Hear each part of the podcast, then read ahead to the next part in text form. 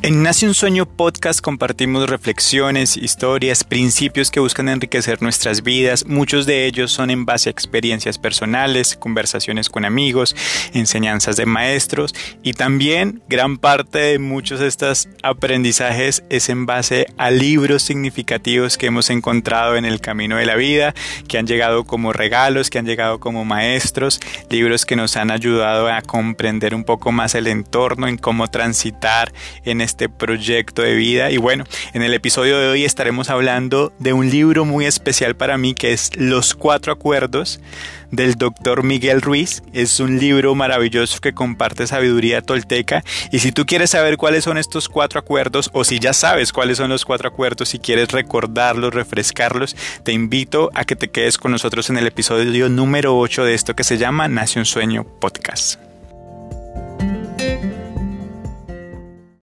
Bienvenidos a todos a este nuevo episodio. Bienvenidos. Póngase cómodo, siéntese, entre en confianza donde quiera que estés.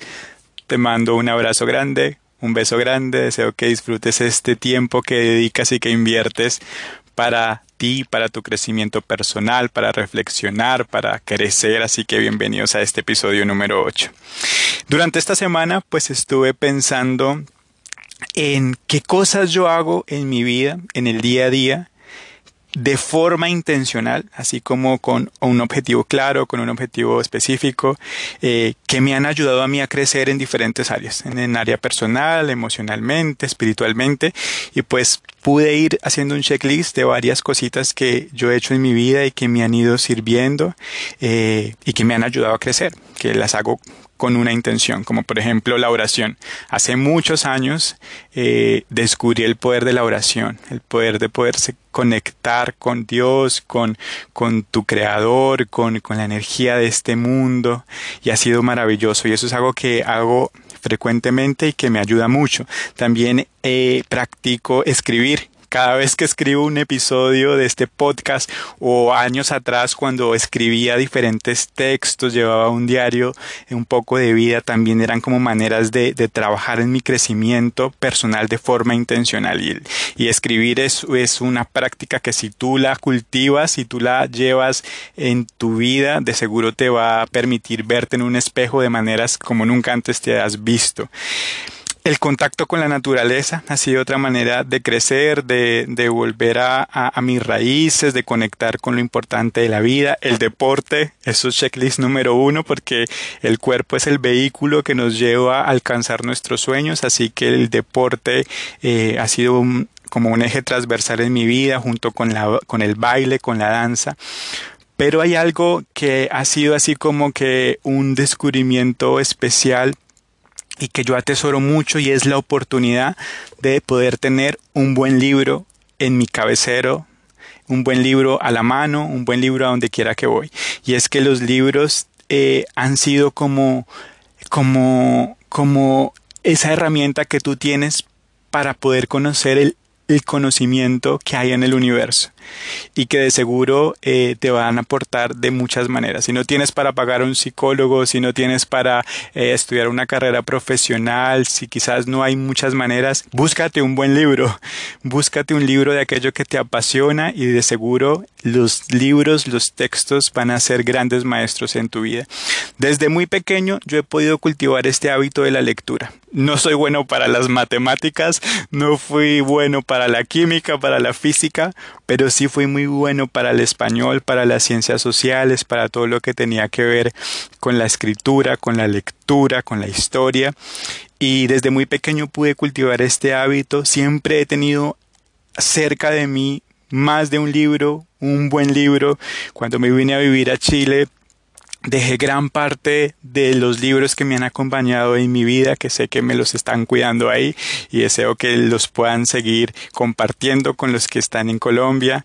Eh, pero un libro siempre ha sido la posibilidad de yo poder tener la facilidad de ver la realidad de otras personas, de otros mundos, de comprender la vida de diferentes maneras. Un libro siempre ha sido para mí como ese etiquete de vuelo, Sí, ese etiquete de vuelo que quizás no puedo comprar físicamente en determinados momentos, pero que me lleva a conocer lugares inimaginables, es un libro el que te lleva a, a mundos, a personajes, mejor dicho, los que les gusta leer saben por qué estoy diciendo esto. Y la verdad es que los libros para mí han sido la oportunidad de sanar procesos emocionales muy complejos, de poder soñar en grande, de liberarme de prejuicios, de temores y en cierta medida un poco de crecer, de crecer, de crecer eh, personalmente, emocionalmente, espiritualmente y seguir adelante. Recuerdo mucho que cuando tenía unos 15, 16 años más o menos, era muy joven, eh, yo sufrí una pena emocional bastante fuerte. Es ese, ese, ese amor que a veces duele bastante, que uno no entiende.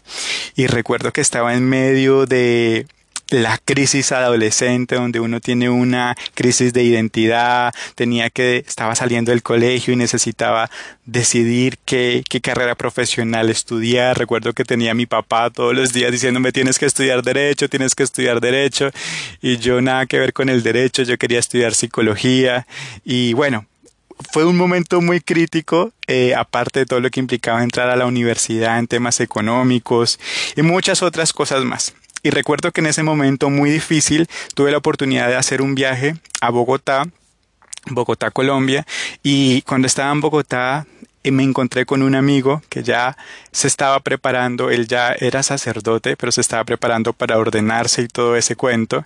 Eh, y en medio de, de, esa conversación que tuvimos con él, me pudo presentar a otra persona que en esa oportunidad, al escucharme un poco a mí, mi historia y el proceso en el que estaba, llegó y me dijo, Sebas, yo te quiero regalar este libro. Y me recomendó un libro que es el que vamos a estar compartiendo hoy, Los Cuatro Acuerdos de Miguel Ruiz. Y recuerdo que los cuatro acuerdos de Miguel Ruiz, cuando yo lo leí en medio de ese momento de mucha inmadurez, de mucho eh, dolor, típico de la adolescencia, ese dolor por el crecimiento, por entender, por intentar comprender la vida, pues los cuatro acuerdos de Miguel Ruiz fueron como, como eh, una ayuda muy potente para poder no solo superar ese momento de crecimiento que estaba doliendo, sino que he podido atesorar a lo largo de todo este tiempo. Ya han pasado casi 15 años desde que pude leer por primera vez este libro y este libro me ha acompañado durante mucho tiempo. Lo tuve en Colombia, lo compré en esa época, lo dejé,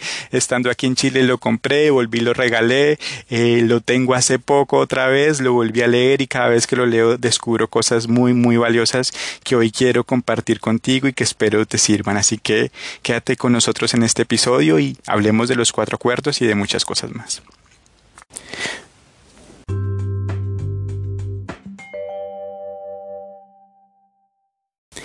Y bueno, antes de entrar a hablar de los cuatro acuerdos de Miguel Ruiz, pues les quiero compartir una historia, porque en todo sueño hay una historia detrás. Y esta es una anécdota un poco personal. Este año más o menos en mayo, en medio de la cuarentena, me encontraba en medio de una rutina de ejercicio casera. Así como cuando uno intenta hacer ejercicio en su casa. No sé si alguno de ustedes que me están escuchando les pasó que este año no podíamos salir y nos tocó reinventarnos en nuestra casa y no solo tener el, el teletrabajo, sino que aparte tratar de hacerte tu ejercicio y un mini gimnasio improvisado. Bueno, yo intenté hacer lo mío con lo que tenía y dentro de esa programación pues me hice una rutina, todas las mañanas me despertaba muy temprano, leía, estudiaba inglés y hacía ejercicio y todo esto lo hacía dentro de mi cuarto. Y dentro de mi cuarto no había mucho espacio libre, no tenía mucho espacio libre, yo me acomodaba como podía, ahí en medio de la mesa de noche, en medio de la cama, en medio del closet, y ahí hacía mis ejercicios. Y recuerdo que una mañana yo estaba muy emocionado y en medio de la emoción puse mi playlist y sonó el Waka Waka de Shakira y escuché la letra de esta canción. Mire, un momento, pausa. Si usted no ha escuchado la letra del Waka Waka, yo le invito a que por favor tan pronto termine escuchar este podcast, busque Waka Waka Shakira y escuche toda la letra de esta canción. Y cuando yo escuché la letra del Waka Waka, a mí se me erizó la piel, yo brinqué como loco de la emoción, me liberé, lloré, tengo que confesar que se me emocionaron los ojos. Era un momento muy crítico eh, en el sentido de que estaba así como quizás estuvieron muchos aquí que me escuchan emocionalmente, como que no sabíamos qué pasaba con el virus, como que el temor, como que la angustia, como que no puedo salir, como que una cosa horrible y escuchar el Waka Waka de Shakira para mí fue como un acto liberador y yo me puse a bailar y recuerdo que cuando estaba bailando era tanta la fuerza que tenía en ese momento, tanta la emoción, que levanté mi brazo izquierdo y le di un golpe a la lámpara que tenía en mi mesa de noche y la lámpara voló, se cayó, hice un ruido horrible a las seis y media de la mañana. Yo dije, la vecina que está debajo mío me debe odiar más de lo que ya me odia por el ruido que le hacía con mis bailes. Pero en ese momento seguí bailando y me di muy duro con la lámpara. Es una lámpara que quizás algunos se la pueden imaginar, es así como un estilo de Pixar, que yo les llamo Wally de cariño, porque son las primeras lámparas que compramos. Y me di con Wally, es una lámpara de, de, de hierro y me asustó el ruido y todo, pero yo seguí bailando. Y seguí bailando como si nada, seguí haciendo mis ejercicios, mis abdominales, mi estiramiento. No sentí dolor en ese momento. Era como si la adrenalina estuviese por todo mi cuerpo y en ese momento no me dolía nada. Lo curioso fue que cuando me fui a bañar, ya había terminado de hacer el ejercicio, me fui a bañar, me metí en el baño, me di cuenta que tenía salpicaduras de sangre. Y tenía salpicaduras de sangre en la camisa, tenía salpicaduras de sangre en el brazo izquierdo y yo dije, ay Dios, ¿esto qué fue? Y cuando me veo, me llevo la sorpresa en la mano me había hecho un agujero, un hueco, no sé cómo, con la lámpara, me rebané un pedazo de piel. No les muestro fotos en el Instagram porque es contenido sensible, pero quienes han visto la foto y quienes han visto la, eh, la evolución de la cicatriz se dieron cuenta que yo me reajeo un pedazo de piel ahí horrible. ¿Y mm, por qué se los comparto? Porque personalmente soy alguien que cuida mucho de sus cicatrices porque tengo un problema con el azúcar que me dificulta que mis cicatrices sean unas cicatrices normales, me quedan un poco feas, entonces me preocupé en ese momento por la cicatriz y veía que estaba sangrando, eh, me bañé, pero me hice loco, yo dije esto va a pasar como nada, echémosle ahí cicatricure y eso se va a aliviar, pero no fue tan así. Pasaron 15 días, yo intenté tapar la herida, intenté tapar la cicatriz, cuando hacía entrenamiento entonces me ponía los guantes para que no la tocara, tapando como, como la cicatriz, como, como la, la exposición de la piel.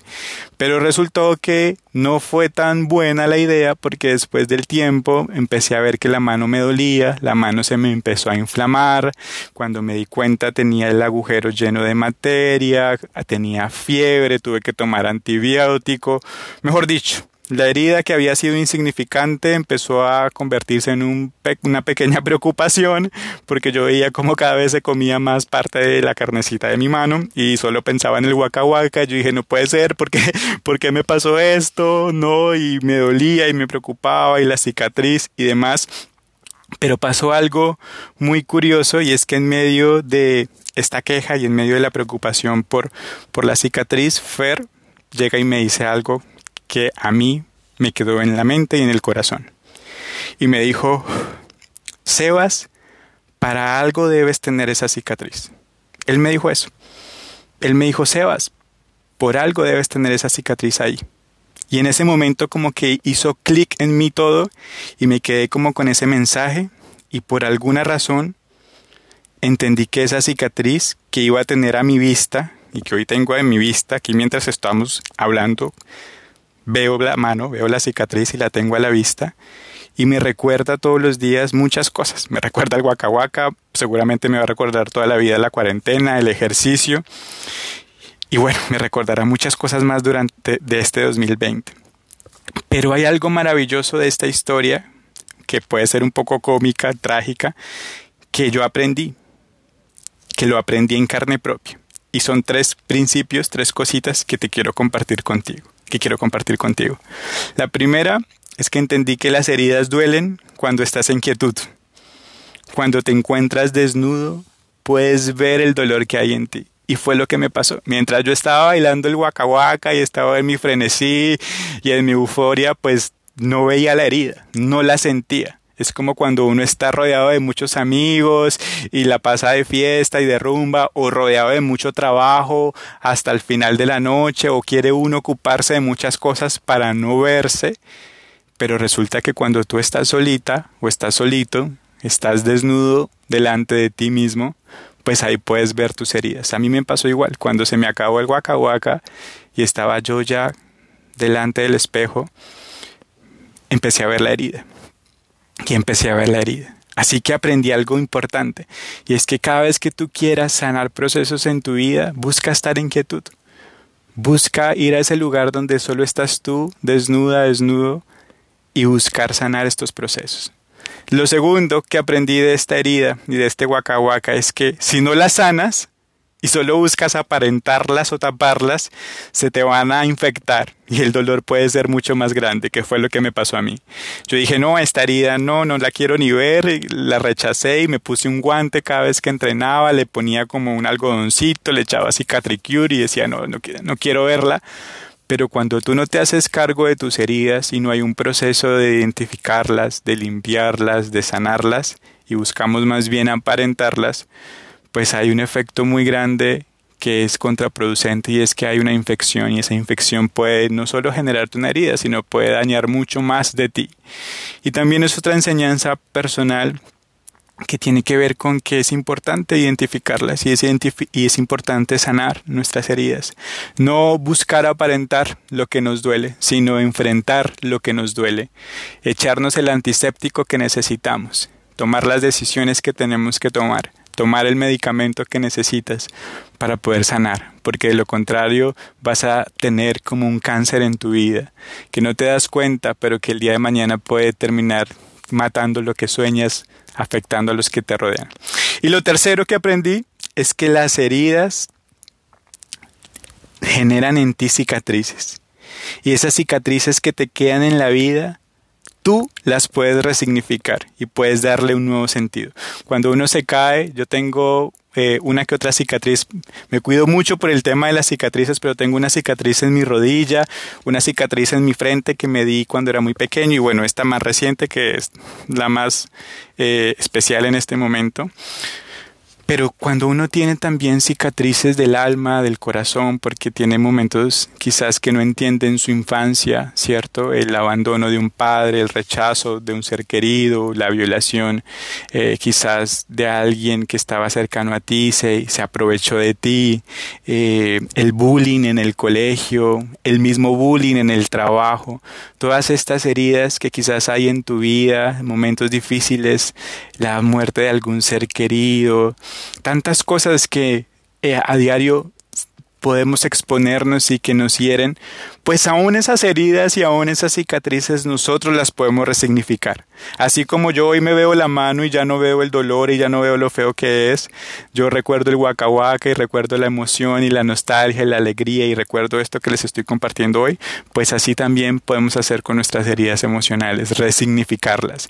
¿Y qué resignificarlas? Pues eso que nos dolió, eso que nos dejó marcados, darle un nuevo sentido contar una nueva historia que sea mucho más alentadora, más positiva. Y así como yo te compartí tres punticos básicos que aprendí de mi herida, tú busca resignificar tus heridas y sacar tres o muchos más aspectos positivos que te puedan ayudar a ti.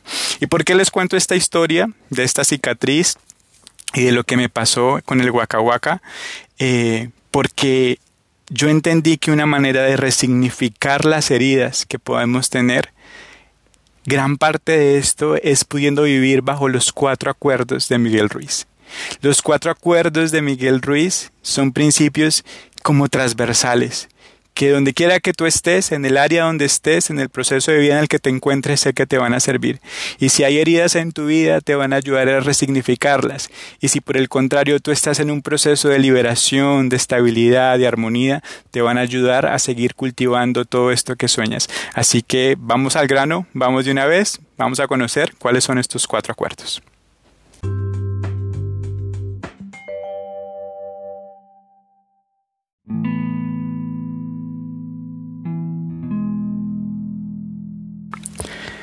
Y el primer acuerdo que comparte este libro dice, número uno, sé impecable con tus palabras. Es algo que hemos tratado de estar compartiendo a lo largo de estos episodios, pero que hoy vamos a hablar puntualmente de ser impecable con tus palabras. Parece muy simple, pero es sumamente poderoso y a la vez de poderoso complejo. No es tan fácil ser impecable con nuestras palabras porque generalmente no somos muy conscientes de lo que decimos y también la cultura de nuestros países nos juega un poco en contra, ¿cierto? Hay contextos culturales donde tú hablas desde la queja, desde la murmuración, desde la mentira, desde el garabato las groserías, desde las malas palabras, desde desde muchos aspectos negativos del idioma que terminan haciéndonos mucho daño y se vuelve complejo identificar que te das o darte cuenta que las tienes dentro de tu vocabulario, dentro de tu manera de comunicarte. Y número dos, una vez ya identificadas, pues empezar a reemplazarlas, empezar a restituirlas, sacarlas de tu vocabulario y más bien cómo sustituirlas por palabras que tengan mucho más poder positivo o que puedan más bien potenciarte en vez de destruirte. Y me gusta mucho este principio de ser impecable con tus palabras porque nuestras palabras tienen el poder de crear.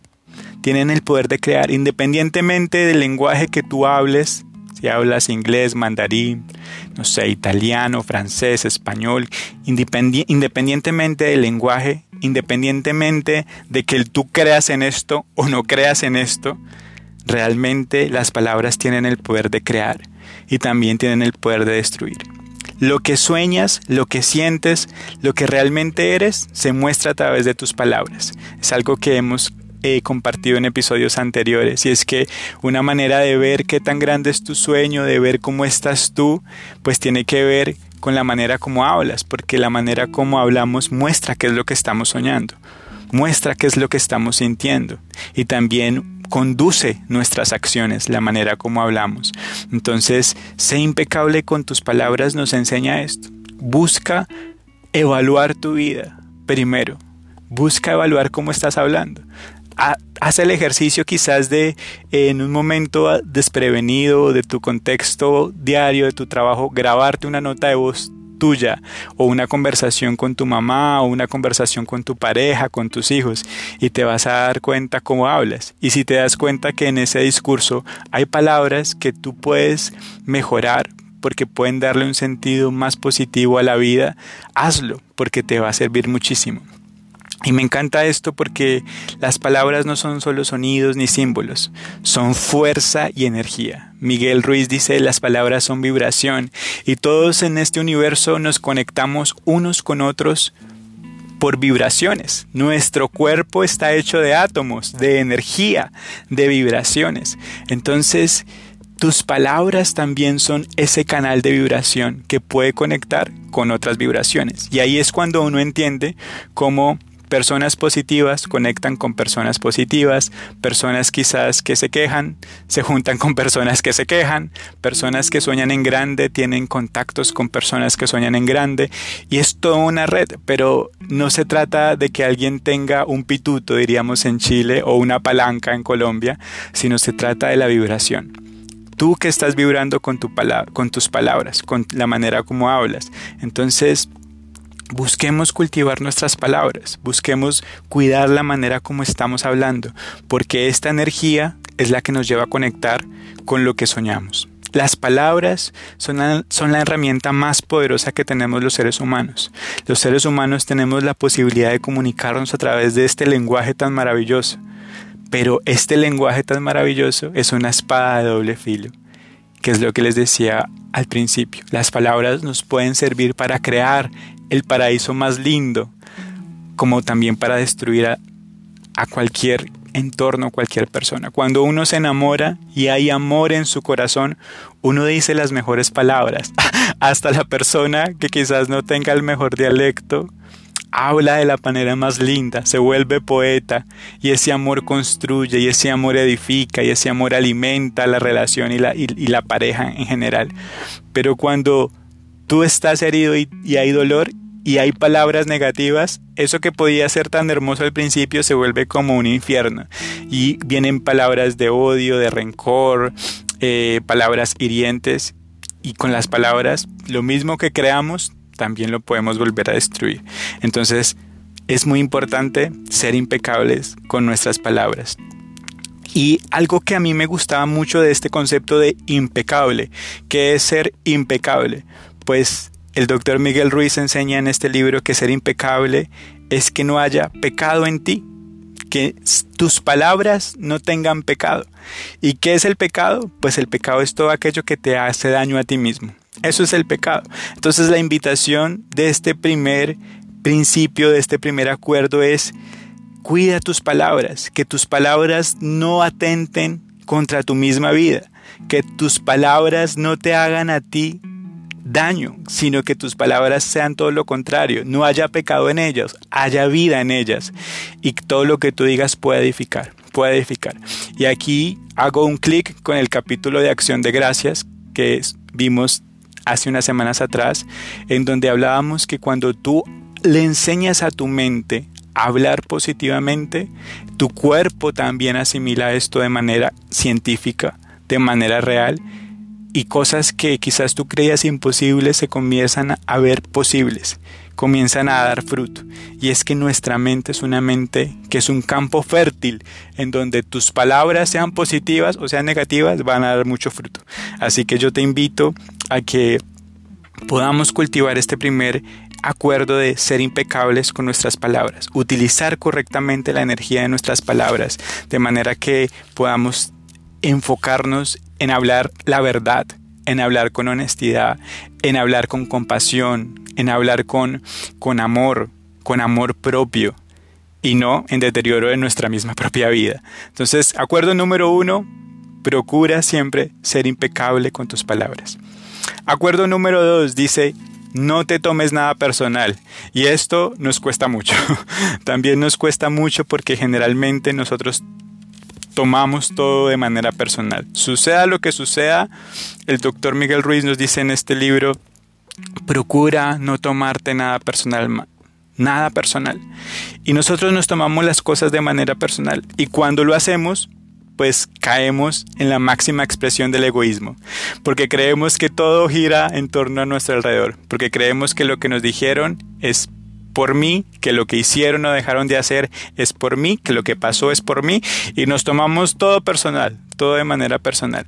Pero la idea es trabajar esta, este, este error o esta falsa creencia de que todo en la vida pasa o gira alrededor de mí y empezar a entender que las situaciones y las personas y los contextos y lo que las personas dicen o puedan hacer referente a nosotros, pues realmente no tiene que ver con nosotros tiene que ver con la misma vida de cada una de estas personas. Cada uno nos ve desde el andén donde está parado. Puede que hoy día yo desde mi vereda vea un 6 en el piso, pero de la persona que está al frente mío, desde la otra vereda en el piso no veo un 6, veo un 9. Y es totalmente comprensible. Entonces el doctor Miguel Ruiz dice, no te tomes nada personal, porque cuando te tomas las cosas de manera personal, te sientes ofendido. Nos pasa muy a menudo nos sentimos ofendidos. Reaccionamos a la defensiva y buscamos defender nuestras creencias, nuestros principios, nuestros valores, nuestra tradición, nuestra educación y pasan muchas de estas cosas.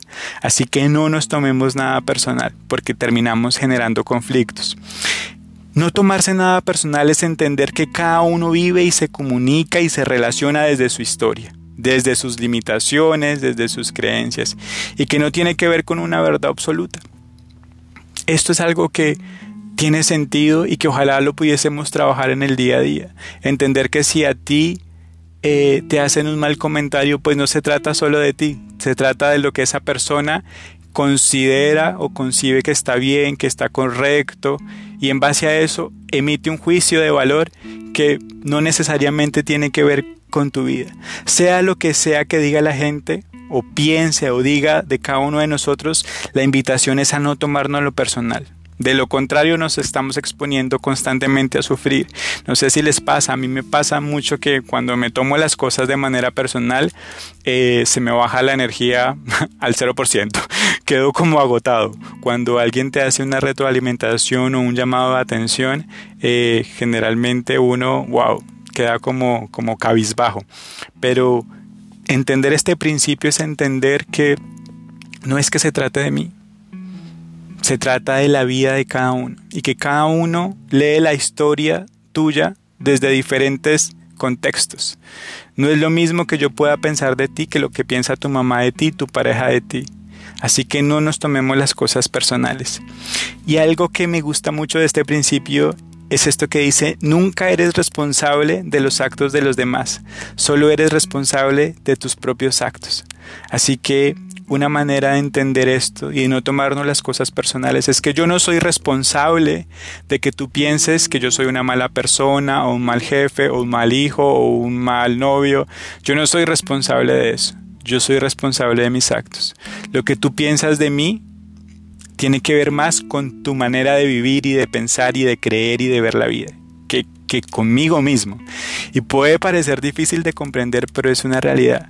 Entonces, cada vez que alguien haga algo, diga algo, o tú te enfrentes a una situación un poco que tenga que ver eh, contigo, pues recuerda que no se trata de ti todo, que tú puedes interpretar esta situación y resignificarla también desde tu misma vereda, y que, la, que las personas dicen, pues es más una reflexión o un reflejo de sus propias vidas más que una verdad nuestra. El tercer acuerdo dice no haga suposiciones. Y este también me cuesta, o sea, realmente todos me cuestan, pero este me cuesta mucho porque tendemos a hacer suposiciones sobre todos, en base también a nuestras creencias, en base a, a los problemas del pasado, a, la trayectoria uno como que se vuelve un poco eh, medio mañoso, medio desconfiado o a veces medio sabiondo, queriendo querer tener la razón de todo o creyendo saberlo todo y uno empieza a hacer suposiciones. Nos pasa mucho que a veces en las relaciones de pareja eh, los grandes problemas se dan en base a la comunicación y, entrando en la comunicación justamente en cuando uno hace suposiciones, que porque llegas tarde, entonces uno supone que llegó tarde, quién sabe por qué, en vez de hacer una pregunta y aclarar por qué llegó tarde. O uno hace suposiciones, por ejemplo, respecto a un regalo. Es que yo supuse que tú sabías que yo quería este regalo, pero no, la persona nunca lo supo porque nunca se lo dije. Y hacemos suposiciones y hacemos suposiciones de todo. Que una persona llegó tarde al lugar de trabajo, entonces suponemos que llegó tarde porque se quedó dormido, porque pero no sabemos realmente toda la historia, ¿no? Entonces cuando hacemos suposiciones, el problema es que creemos que lo que suponemos es cierto y nos lo tomamos también personalmente, que es lo que pasaba con el punto anterior. Cuando hacemos suposiciones comprendemos las cosas mal, nos equivocamos muchísimo, porque las suposiciones es hablar desde el yo, desde el ego, desde lo que yo pienso lo que yo creo. Entonces aquí lo que nos invita a este acuerdo número 3 es busquemos no hacer suposiciones, busquemos encontrar la verdad a través de la pregunta, a través de preguntarle a la otra persona qué es lo que yo necesito aclarar, ¿sí? Cuando hacemos suposiciones, lo que pasa es que estamos produciendo eh, información que no puede ser fidedigna o que puede ser un poco errónea. Y cuando hay este tipo de error terminamos esparciendo un poco de veneno emocional, haciendo suposiciones eh, de cosas que no son, chismoseando de otras personas, murmurando de otras personas. Y la verdad es que se vuelve como una bola de nieve y que después uno dice, no, pero es que yo creí, pero que tú creíste, pero es que no era así, pero nunca me lo dijiste, pero nunca me lo preguntaste. Entonces, para que este principio se haga real en nuestra vida y no hacer suposiciones, la clave es siempre pregunta antes de hacer una suposición. Hasta las cosas más sencillas. Cuando mi mamá me dice, Pipe, ¿qué quieres de almorzar? Y yo, Mami, lo mismo de siempre, le respondo a veces, ajá, pero que es lo mismo de siempre, papas fritas, carne, no, y a veces yo puedo estar pensando, no quiero frijoles, no sé, qué sé yo. Entonces, ser impecables con las palabras implica, esto es como una cadena, ser impecable con tus palabras implica, no te tome las cosas personal, no hagas suposiciones, aclara preguntas, ¿cierto? Y pregunta tú también para aclarar tus dudas. Solo vemos lo que queremos ver y oímos lo que queremos oír. Así que es un riesgo porque estamos siempre desde nuestra vereda, siempre desde nuestra vereda. Pero si queremos ver el 6 que está viendo la otra persona al otro lado de la vereda, para yo dejar de ver mi 9, tengo que preguntar, ¿qué estás viendo? ¿Qué estás viendo tú? ¿Puedo ir hasta donde tú estás? Tengo que preguntar y no hacer ningún tipo de suposición. No supongamos que la gente sabe lo que pensamos.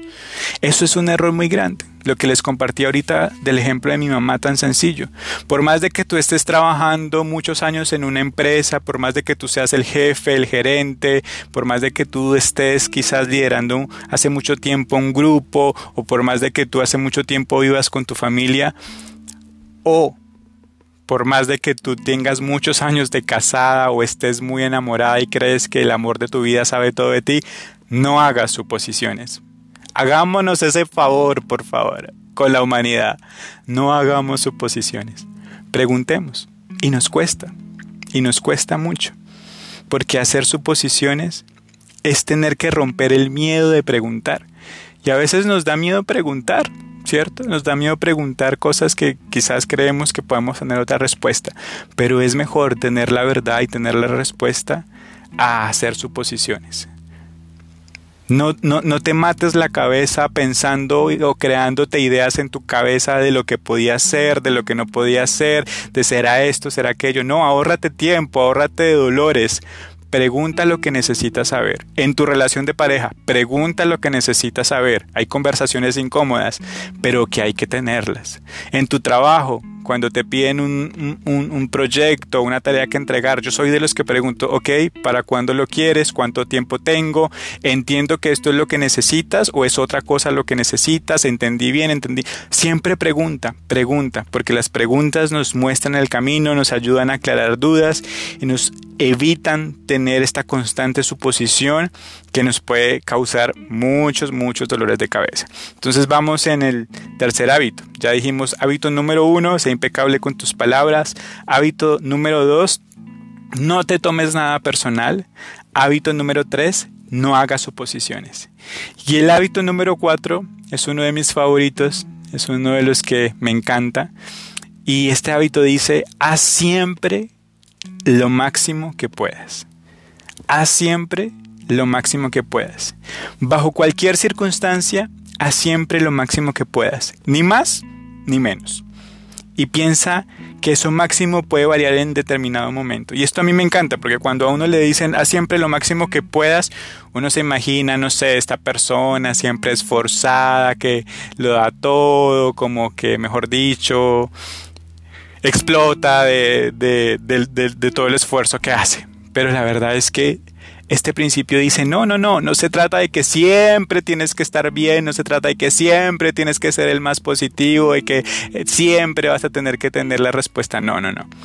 Este principio dice, haz siempre lo máximo que puedas, ni más ni menos, sin importar el contexto en el que te encuentres. Y tiene que ver con que si tú estás muy triste, aún en esa tristeza, haz lo máximo que puedas.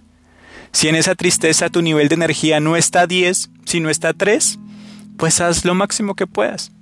Hazlo hasta el 3, pero eso será suficiente y será maravilloso, porque es lo máximo que puedas. Si tú estás en un momento muy alegre, efervescente, donde todo te juega a tu favor y estás súper contento, haz siempre lo máximo que puedas. Y si tu nivel está al nivel 10, ve hasta el nivel 10. Ni más ni menos. Dependiendo del momento en el que estés, sea triste, sea alegre, sea en la salud, en la enfermedad, haz siempre lo máximo que puedas. Porque cuando tú haces lo máximo que puedas sin importar el estado emocional, tú vas a estar bien contigo mismo, tú vas a estar en un equilibrio.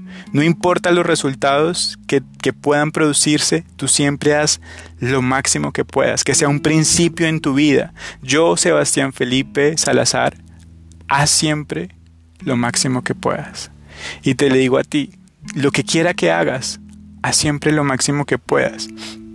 Si tú te esfuerzas en hacer más de lo que gastas en energía, te va a ir mal. Entonces este principio no se trata en que si tú tienes un nivel de energía de 10, hacer lo máximo es hacer 11, 12, 13. No, no, no.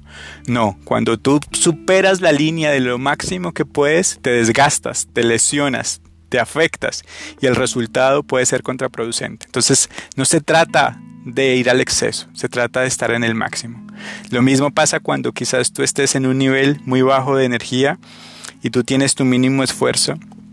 Si, si tu nivel de energía, por ejemplo, es de 10 y tú no haces lo máximo que puedas, si no haces, no sé, 5, lo que pasa muy a menudo en nuestra mente es que nos sometemos a la frustración. Y ahí vienen los juicios, y ahí vienen las culpas, y ahí vienen los reproches, y ahí viene esa, esa constante eh, como latigazo de que no somos capaces, de que no lo hice, de que fui perezoso, y es como un autocastigo. Entonces, no hagas más de lo que puedes hacer porque te desgastas, pero tampoco hagas menos de lo que puedes hacer porque te vas a frustrar. Haz siempre lo máximo que puedas. Limítate a hacer lo máximo que puedas en cualquier circunstancia de tu vida. Cuando estés lavando la losa, quizás con el mejor ánimo o sin el mejor ánimo, haz siempre lo máximo que puedas. Si en este momento mi nivel de energía es 5, voy a lavarla con 5 así, con todo el power. Pero si otro día quiero salir a correr y tengo un nivel de energía 10, voy a correr con el 10, ni más ni menos. Es algo que me pasa constantemente. Hace ya casi como cuatro, no, como tres meses más o menos, empecé a salir a trotar todas las mañanas y hay días en donde puedo trotar 3 kilómetros, 5 kilómetros, hay días donde no puedo y me digo, pero ¿por qué? Si ayer pude trotar tanto tiempo, ¿por qué hoy no puedo trotar? Pero recuerdo este principio, hoy lo máximo que puedo es esto y lo voy a dar todo y ya está. Y no me voy a condenar, ni me voy a sentir frustrado, ni tampoco me voy a acceder exponiéndome a lesionar. Esto aplica lo mismo en cada una de nuestras vidas.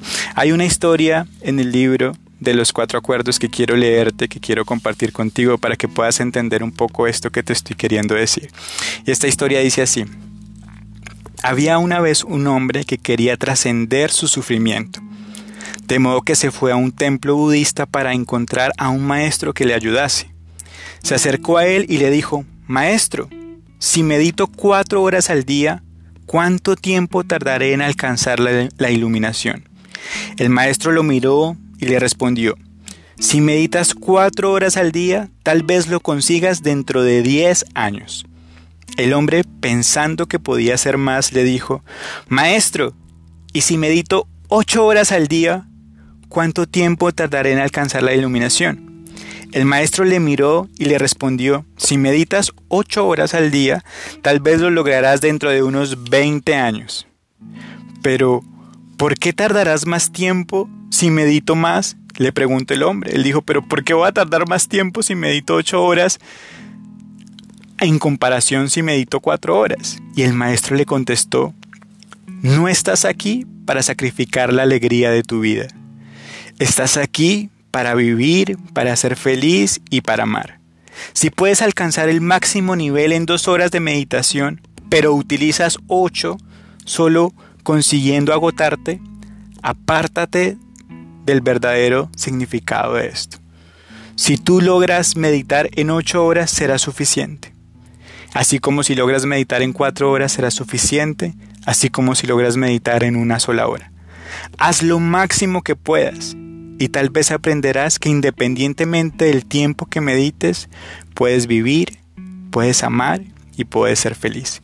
Y esta es una reflexión, esta historia, que nos muestra cómo haz lo máximo que puedas sin sacrificar, sin hacer menos.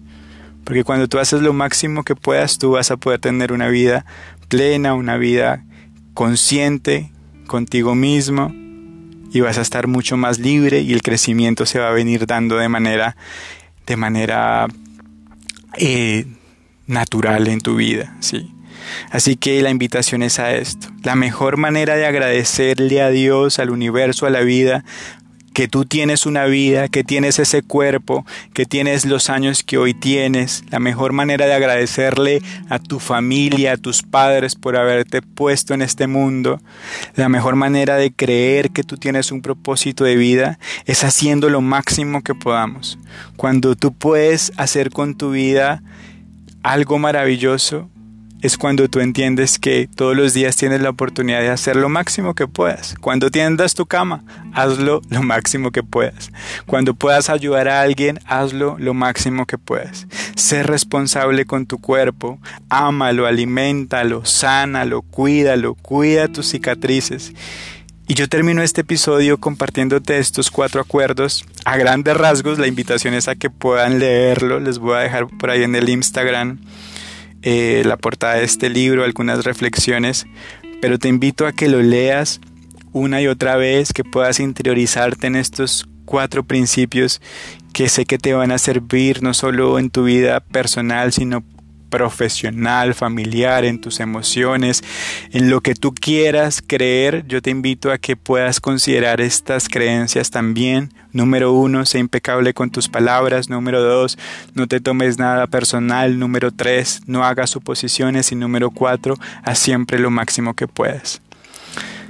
Hemos llegado al final de este episodio. Espero les haya gustado esta, este capítulo. Hoy tomamos este libro que ha sido bien valioso para mí. Espero que si tú lo tienes en tu casa o lo pudiste leer en alguna oportunidad, lo puedas volver a leer.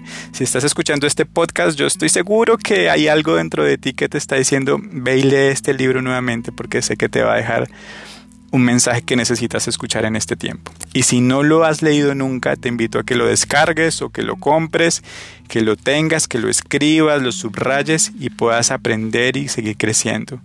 Así que hemos llegado al final de este episodio. Les mando un abrazo grande. Espero que estén muy bien, que tengan una semana bien productiva, bien especial de mucho amor propio, de mucha conexión con ustedes mismos y recuerden estos principios. Recuerden que podemos sanarnos, que podemos resignificar nuestras heridas y que vale la pena seguir adelante, porque hay muchos sueños por seguir alcanzando. Hasta la próxima.